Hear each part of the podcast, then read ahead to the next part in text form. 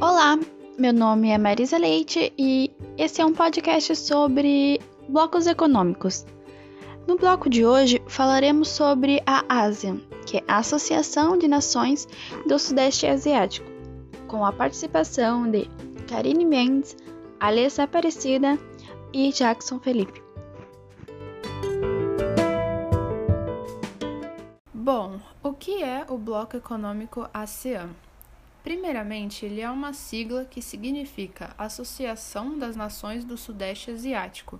É um bloco econômico integrado por alguns países da Ásia, como Brunei, Camboja, Singapura, Filipinas, Indonésia, Laos, Malásia, Mianmar, Tailândia e Vietnã.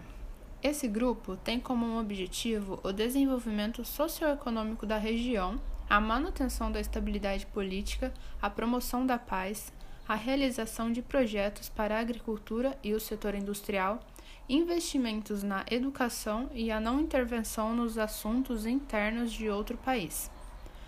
A formação de blocos econômicos tornou-se essencial para que alguns países do Sudeste Asiático se unissem na busca pelo desenvolvimento e fortalecimento econômico, formando um grande bloco econômico regional, que ficou conhecida pela sigla ASEAN.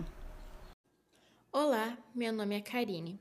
A ASEAN, ou seja, Associação de Nações do Sudeste Asiático, foi criada em 8 de agosto de 1967 com a assinatura do Tratado de Bali sobre Amizade e Cooperação na Ásia Sul-Oriental. O conjunto de países a aderir ao bloco contam com aproximadamente 530 milhões de pessoas, o bloco possui um PIB de 725,3 milhões de dólares, sendo um dos blocos econômicos mais ricos do mundo. Ele possui um acordo de cooperação com a União Europeia e ainda com países como Japão, China, Índia, Austrália, Estados Unidos, entre outros. Ainda que tenha sido fundada por somente cinco países, atualmente é formada por 10 países do Sudeste Asiático, sendo eles Tailândia, Filipinas, Malásia, Singapura, Indonésia, Brunei, Vietnã, Mianmar, Laos e Camboja. Oi, meu nome é Jackson Felipe e o intuito desse bloco é reduzir as tarifas para importação e exportação como de produtos com valores mais baixos também, que às vezes, independente se o produto é de uma demanda grande ou pequena, o valor é, é o mesmo, caríssimo. As taxas da alfândega são umas das mais altas.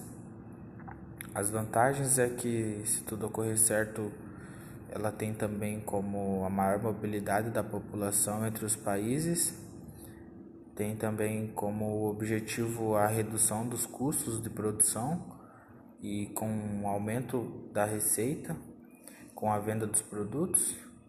Um fato interessante é que a Ásia é o segundo dos ministérios das relações exteriores. É também o segundo maior parceiro comercial do Brasil na Ásia. A ASEAN, Associação do Sudeste Asiático, surgiu em 1967.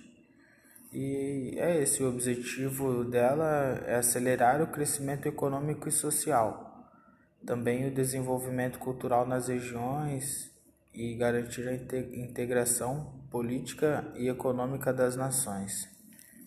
Tem como um impacto negativo que, se tudo ocorrer ao contrário disso em que citei, isso pode ter um impacto devastador na economia regional e global.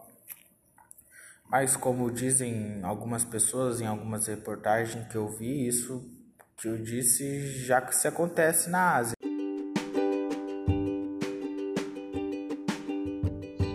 E chegamos no finalzinho do nosso podcast.